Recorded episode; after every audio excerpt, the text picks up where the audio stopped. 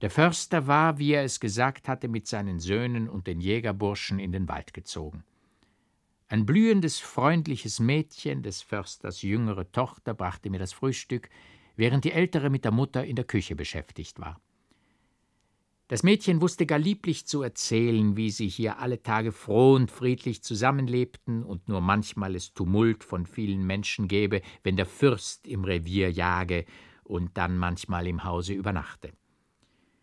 So schlichen ein paar Stunden hin, da war es Mittag, und lustiger Jubel und Hörnerklang verkündeten den Förster, der mit seinen vier Söhnen, herrlichen blühenden Jünglingen, von denen der jüngste kaum fünfzehn Jahre alt sein mochte, und drei Jägerburschen heimkehrte. Er frug, wie ich denn geschlafen und ob mich nicht der frühe Lärm vor der Zeit geweckt habe. Ich mochte ihm das überstandene Abenteuer nicht erzählen, denn die lebendige Erscheinung des grauenhaften Mönchs hatte sich so fest an das Traumbild gereiht, dass ich kaum zu unterscheiden vermochte, wo der Traum übergegangen sei ins wirkliche Leben. Der Tisch war gedeckt, die Suppe dampfte, der Alte zog sein Käppchen ab, um das Gebet zu halten. Da ging die Türe auf, und der Kapuziner, den ich in der Nacht gesehen, trat hinein. Der Wahnsinn war aus seinem Gesichte verschwunden, aber er hatte ein düstres, störrisches Ansehen. Seien Sie willkommen, ehrwürdiger Herr, rief ihm der Alte entgegen. Sprechen Sie das Gratias und speisen Sie dann mit uns. Da blickte er um sich mit zornfunkelnden Augen und schrie mit fürchterlicher Stimme Der Satan soll dich zerreißen mit deinem ehrwürdigen Herrn und deinem verfluchten Beten. Hast du mich nicht hergelockt, damit ich der Dreizehnte sein soll und du mich umbringen lassen kannst von dem fremden Mörder? Hast du mich nicht in diese Kutte gesteckt, damit niemand den Grafen, deinen Herrn und Gebieter, erkennen soll? Aber hüte dich, verfluchter, vor meinem Zorn. Damit ergriff der Mönch einen schweren Krug, der auf dem Tisch stand, und schleuderte ihn nach dem Alten, der nur durch eine geschickte Wendung dem Wurf auswich, der ihm den Kopf zerschmettert hätte. Der Krug flog gegen die Wand und zerbrach in tausend Scherben. Aber in dem Augenblick packten die Jägerburschen den Rasenden und hielten ihn fest. Was? rief der Förster, du verruchter, gotteslästerlicher Mensch, du wagst es hier wieder mit deinem rasenden Beginnen unter fromme Leute zu treten, du wagst es mir, der ich dich aus viehischem Zustande, aus der ewigen Verderbnis errettet, aufs Neue nach dem Leben zu trachten? Fort mit dir in den Turm! Der Mönch fiel auf die Knie, er flehte heulend um Erbarmen, aber der Alte sagte, Du musst in den Turm und darfst nicht eher wieder hierher kommen, bis ich weiß, dass du dem Satan entsagt hast, der dich verblendet. Sonst musst du sterben. Da schrie der Mönch auf wie im trostlosen Jammer der Todesnot, aber die Jägerburschen brachten ihn fort und berichteten wiederkehrend, dass der Mönch ruhiger geworden, sobald er in das Turmgemach getreten. Christian, der ihn bewache, habe übrigens erzählt, dass der Mönch die ganze Nacht über in den Gängen des Hauses herumgepoltert und vorzüglich nach Tagesanbruch geschrien habe Gib mir noch mehr von deinem Wein, und ich will mich dir ganz ergeben. Mehr Wein, mehr Wein. Es habe den Christian übrigens wirklich geschienen, als taumle der Mönch wie betrunken, unerachtet er nicht begriffen, wie der Mönch an irgendein starkes berauschendes Getränk gekommen sein könne. Nun nahm ich nicht länger Anstand, das überstandene Abenteuer zu erzählen, wobei ich nicht vergaß, der ausgeleerten Korbflasche zu gedenken. Ei, das ist schlimm, sagte der Förster. Doch Sie scheinen mir ein mutiger, frommer Mann, ein anderer hätte des Todes sein können vor Schreck. Ich bat ihn, mir näher zu sagen, was es mit dem wahnsinnigen Mönch für eine Bewandtnis habe. Ach, erwiderte der Alte, das ist eine lange, abenteuerliche Geschichte, sowas taugt nicht beim Essen.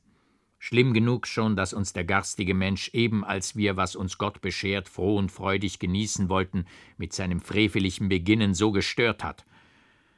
Aber nun wollen wir auch gleich an den Tisch.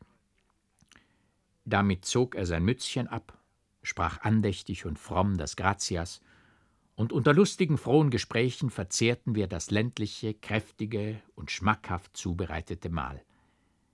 Dem Gast zu Ehren ließ der Alte guten Wein heraufbringen, den er mir nach patriarchalischer Sitte aus einem schönen Pokal zutrank.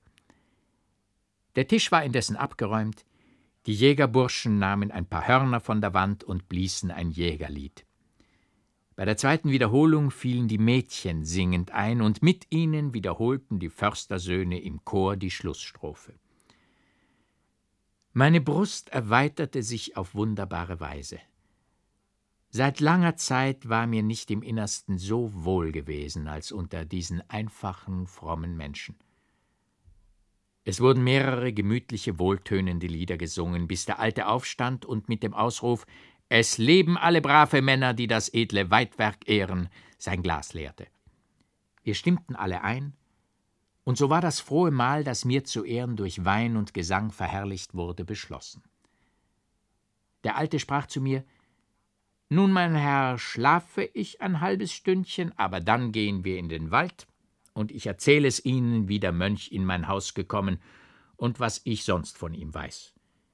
Bis dahin tritt die Dämmerung ein, dann gehen wir auf den Anstand, da es, wie mir Franz sagt, Hühner gibt. Auch Sie sollen ein gutes Gewehr erhalten und Ihr Glück versuchen. Die Sache war mir neu, da ich als Seminarist zwar manchmal nach der Scheibe, aber nie nach Wild geschossen.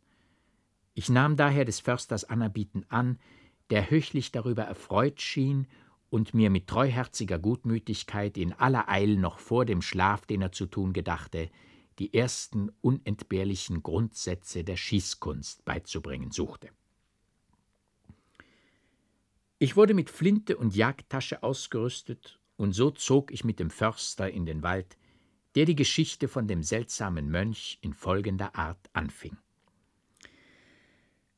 Künftigen Herbst sind es schon zwei Jahre her, als meine Bursche im Walde oft ein entsetzliches Heulen vernahmen, das so wenig Menschliches es auch hatte, doch, wie Franz, mein jüngst angenommener Lehrling, meinte, von einem Menschen herrühren mochte. Franz war dazu bestimmt, von dem heulenden Ungetüm geneckt zu werden, denn wenn er auf den Anstand ging, so verscheuchte das Heulen, welches sich dicht bei ihm hören ließ, die Tiere, und er sah zuletzt, wenn er auf ein Tier anlegen wollte, ein borstiges, unkenntliches Wesen aus dem Gebüsch springen, das seinen Schuss vereitelte. Franz hatte den Kopf voll von all den spukhaften Jägerlegenden, die ihm sein Vater, ein alter Jäger, erzählt, und er war geneigt, das Wesen für den Satan selbst zu halten, der ihm das Weidhandwerk verleiden oder ihn sonst verlocken wolle. Die andern Bursche, selbst meine Söhne, denen auch das Ungetüm aufgestoßen, pflichteten ihm endlich bei, und umso mehr war mir daran gelegen, dem Dinge näher auf die Spur zu kommen, als ich es für eine List der Freischützen hielt, meine Jäger vom Anstand wegzuschrecken. Ich befahl deshalb meinen Söhnen und dem Burschen, die Gestalt, falls sie sich wieder zeigen sollte, anzurufen und falls sie nicht stehen oder Bescheid geben sollte, nach Jägerrecht ohne weiteres nach ihr zu schießen. Den Franz traf es wieder, der Erste zu sein, dem das Ungetüm auf dem Anstand in den Weg trat. Er rief ihm zu, das Gewehr anlegend. Die Gestalt sprang ins Gebüsch. Franz wollte hinterdrein knallen, aber der Schuss versagte. Und nun lief er voll Angst und Schrecken zu den anderen, die von ihm entfernt standen, überzeugt, dass es der Satan sei, der ihm zum Trutz das Wild verscheuche und sein Gewehr verzaubere denn in der Tat traf er, seitdem ihn das Ungetüm verfolgte, kein Tier, so gut er sonst geschossen. Das Gerücht von dem Spuk im Walde verbreitete sich, und man erzählte schon im Dorfe, wie der Satan dem Franz in den Weg getreten und ihm Freikugeln angeboten und noch anderes tolles Zeug mehr. Ich beschloss, dem Unwesen ein Ende zu machen und das Ungetüm, das mir selbst noch niemals aufgestoßen, auf den Städten, wo es sich zu zeigen pflegte, zu verfolgen. Lange wollte es mir nicht glücken. Endlich, als ich an einem neblichten Novemberabend, gerade da, wo Franz das Ungetüm zuerst erblickt, auf dem Anstand war, rauschte es mir ganz nahe im Gebüsch. Ich legte leise das Gewehr an, ein Tier vermutend, aber eine grässliche Gestalt mit rot funkelnden Augen und schwarzen, borstigen Haaren, mit Lumpen behangen, brach hervor. Das Ungetüm stierte mich an, indem es entsetzliche, heulende Töne ausstieß. Herr, Es war ein Anblick, der dem beherztesten Furcht einjagen könnte. Ja, mir war es, als stehe wirklich der Satan vor mir, und ich fühlte, wie mir der Angstschweiß ausbrach. Aber im kräftigen Gebet, das ich mit starker Stimme sprach, ermutigte ich mich ganz. So wie ich betete und den Namen Jesus Christus aussprach, heulte wütender das Ungetüm und brach endlich in entsetzliche, gotteslästerliche Verwünschungen aus. Da rief ich Du verfluchter, bübischer Kerl, halt ein mit deinen gotteslästerlichen Reden und gib dich gefangen, oder ich schieße dich nieder. Da fiel der Mensch wimmernd zu Boden und bat um Erbarmen. Meine Bursche kamen herbei, wir packten den Menschen und führten ihn nach Hause, wo ich ihn in den Turm bei dem Nebengebäude einsperren ließ und den nächsten Morgen den Vorfall der Obrigkeit anzeigen wollte. Er fiel, so wie er in den Turm kam, in einen ohnmächtigen Zustand. Als ich den andern Morgen zu ihm ging, saß er auf dem Strohlager, das ich ihm bereiten lassen, und weinte heftig. Er fiel mir zu Füßen und flehte mich an, dass ich mit ihm Erbarmen haben solle.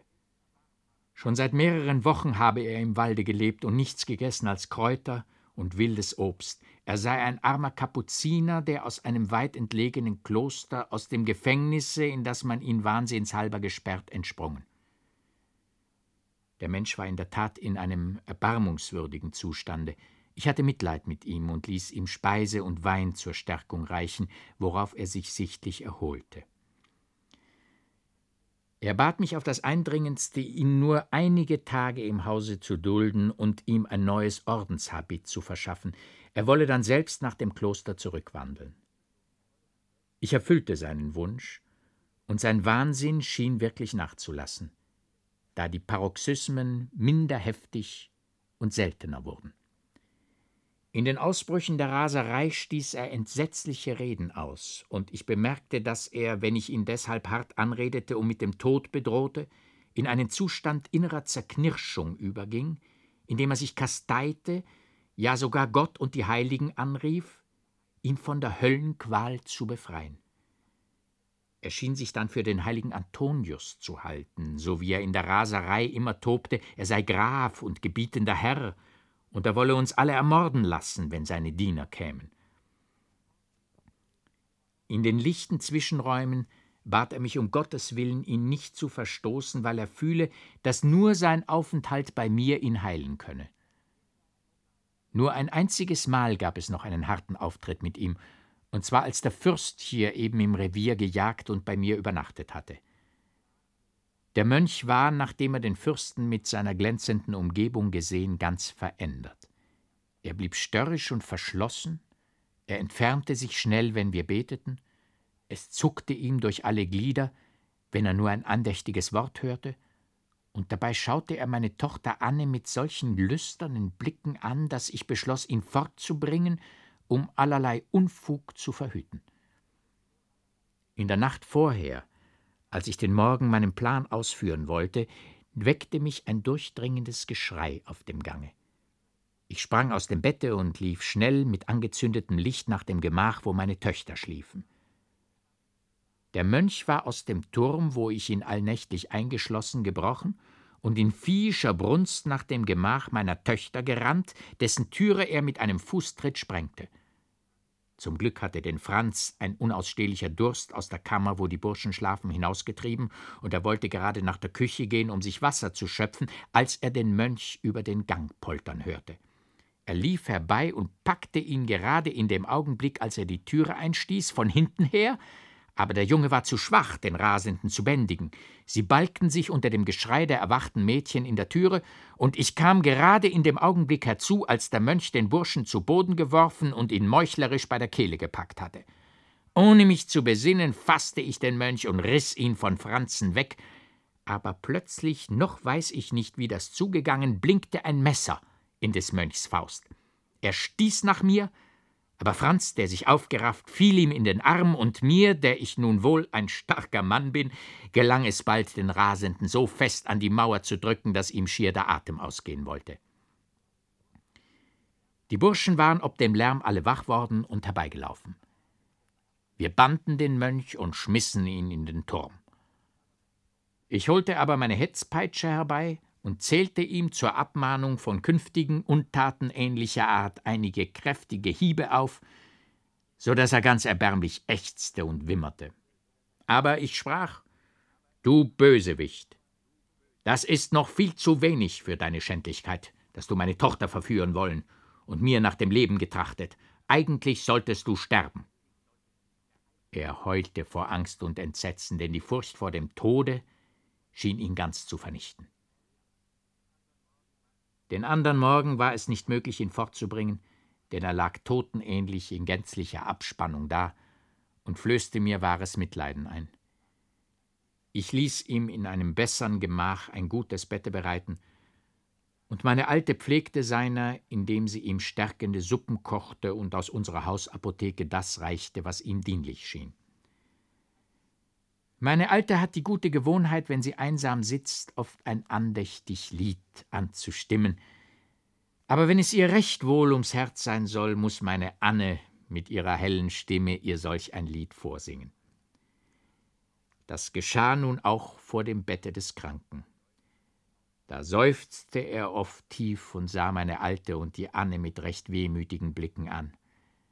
Oft flossen ihm die Tränen über die Wangen. Zuweilen bewegte er die Hand und die Finger, als wolle er sich kreuzigen, aber das gelang nicht. Die Hand fiel kraftlos nieder. Dann stieß er auch manchmal leise Töne aus, als wolle er in den Gesang einstimmen. Endlich fing er an, zusehends zu genesen. Jetzt schlug er oft das Kreuz nach Sitte der Mönche und betete leise. Aber ganz unvermutet fing er einmal an, lateinische Lieder zu singen, die meiner Alten und der Anne, unerachtet sie die Worte nicht verstanden, mit ihren ganz wunderbaren heiligen Tönen bis ins Innerste drangen, so dass sie nicht genug sagen konnten, wie der Kranke sie erbaue. Der Mönch war so weit hergestellt, dass er aufstehen und im Hause umherwandeln konnte, aber sein Aussehen, sein Wesen war ganz verändert. Die Augen blickten sanft, statt dass sonst ein gar böses Feuer in ihnen funkelte. Er schritt ganz nach Klostersitte leise und andächtig mit gefalteten Händen umher, jede Spur des Wahnsinns war verschwunden. Er genoss nichts als Gemüse, Brot und Wasser, und nur selten konnte ich ihn in der letzten Zeit dahin bringen, dass er sich an meinen Tisch setzte und etwas von den Speisen genoss, sowie einen kleinen Schluck Wein trank. Dann sprach er das Gratias und ergötzte uns mit seinen Reden, die er so wohl zu stellen wusste wie nicht leicht einer. Oft ging er im Walde einsam spazieren. So kam es denn, dass ich ihn dort einmal begegnete und ohne gerade viel zu denken frug, ob er nicht nun bald in sein Kloster zurückkehren werde. Er schien sehr bewegt. Er fasste meine Hand und sprach Mein Freund, ich habe dir das Heil meiner Seele zu danken. Du hast mich errettet von der ewigen Verderbnis. Noch kann ich nicht von dir scheiden. Lass mich bei dir sein. Ach, habe Mitleid mit mir, den der Satan verlockt hat und der unwiederbringlich verloren war, wenn ihn der Heilige, zu dem er flehte, in angstvollen Stunden nicht im Wahnsinn in diesen Wald gebracht hätte. Sie fanden mich, fuhr der Mönch nach einigem Stillschweigen fort, in einem ganz entarteten Zustande und ahnten auch jetzt gewiss nicht, dass ich einst ein von der Natur reich ausgestatteter Jüngling war, den nur eine schwärmerische Neigung zur Einsamkeit und zu den tiefsinnigsten Studien ins Kloster brachte. Meine Brüder liebten mich alle ausnehmend, und ich lebte so froh, als es nur in dem Kloster geschehen kann. Durch Frömmigkeit und musterhaftes Betragen schwang ich mich empor. Man sah in mir schon den künftigen Prior. Es begab sich, dass einer der Brüder von weiten Reisen heimkehrte und dem Kloster verschiedene Reliquien, die er sich auf dem Wege zu verschaffen gewusst, mitbrachte. Unter diesen befand sich eine verschlossene Flasche, die der heilige Antonius dem Teufel, der darin ein verführerisches Elixier bewahrte, abgenommen haben sollte. Auch diese Reliquie wurde sorgfältig aufbewahrt, unerachtet mir die Sache ganz gegen den Geist der Andacht, den die wahren Reliquien einflößen sollen, und überhaupt ganz abgeschmackt zu sein schien. aber eine unbeschreibliche Lüsternheit bemächtigte sich meiner, das zu erforschen, was wohl eigentlich in der Flasche enthalten. Es gelang mir, sie beiseite zu schaffen. Ich öffnete sie und fand ein herrlich duftendes, süß schmeckendes, starkes Getränk darin, das ich bis auf den letzten Tropfen genoss. Wie nun mein ganzer Sinn sich änderte, wie ich einen brennenden Durst nach der Lust der Welt empfand, wie das Laster in verführerischer Gestalt mir als des Lebens höchste Spitze erschien, das alles mag ich nicht sagen. Kurz, mein Leben wurde eine Reihe schändlicher Verbrechen, so dass, als ich meiner teuflischen List unerachtet verraten wurde, mich der Prior zum ewigen Gefängnis verurteilte. Als ich schon mehrere Wochen in dem dumpfen, feuchten Kerker zugebracht hatte, verfluchte ich mich und mein Dasein. Ich lästerte Gott und die Heiligen. Da trat im glühend roten Scheine der Satan zu mir und sprach, dass wenn ich meine Seele ganz dem Höchsten abwenden und ihm dienen wolle, er mich befreien werde. Heulend stürzte ich auf die Knie und rief, es ist kein Gott, dem ich diene, du bist mein Herr, und aus deinen Gluten strömt die Lust des Lebens. Da brauste es in den Lüften wie eine Windsbraut, und die Mauern dröhnten wie vom Erdbeben erschüttert, ein schneidender Ton pfiff durch den Kerker, die Eisenstäbe des Fensters fielen zerbröckelt herab, und ich stand von unsichtbarer Gewalt hinausgeschleudert im Klosterhofe. Der Mond schien hell durch die Wolken, und in seinen Strahlen erglänzte das Standbild des heiligen Antonius, das mitten im Hofe bei einem Springbrunnen aufgerichtet war. Eine unbeschreibliche Angst zerriss mein Herz. Ich warf mich zerknirscht nieder vor dem Heiligen, ich schwor dem Bösen ab und flehte um Erbarmen. Aber da zogen schwarze Wolken herauf, und aufs neue brauste der Orkan durch die Luft, mir vergingen die Sinne, und ich fand mich erst im Walde wieder, in dem ich wahnsinnig vor Hunger und Verzweiflung umhertobte, und aus dem sie mich erretteten. So erzählte der Mönch und seine Geschichte machte auf mich solch einen tiefen Eindruck, dass ich nach vielen Jahren noch so wie heute imstande sein werde, alles Wort für Wort zu wiederholen. Seit der Zeit hat sich der Mönch so fromm, so gutmütig betragen, dass wir ihn alle liebgewannen, und umso unbegreiflicher ist es mir, wie in voriger Nacht sein Wahnsinn hat aufs neue ausbrechen können. Wissen Sie denn gar nicht, fiel ich dem Förster ins Wort, aus welchem Kapuzinerkloster der Unglückliche entsprungen ist? Er hat es mir verschwiegen, erwiderte der Förster, und ich mag um so weniger danach fragen, als es mir beinahe gewiss ist, dass es wohl derselbe Unglückliche sein mag, der unlängst das Gespräch des Hofes war unerachtet man seine Nähe nicht vermutete und auch meine Vermutung zum wahren Besten des Mönchs nicht gerade bei Hofe laut werden lassen mochte.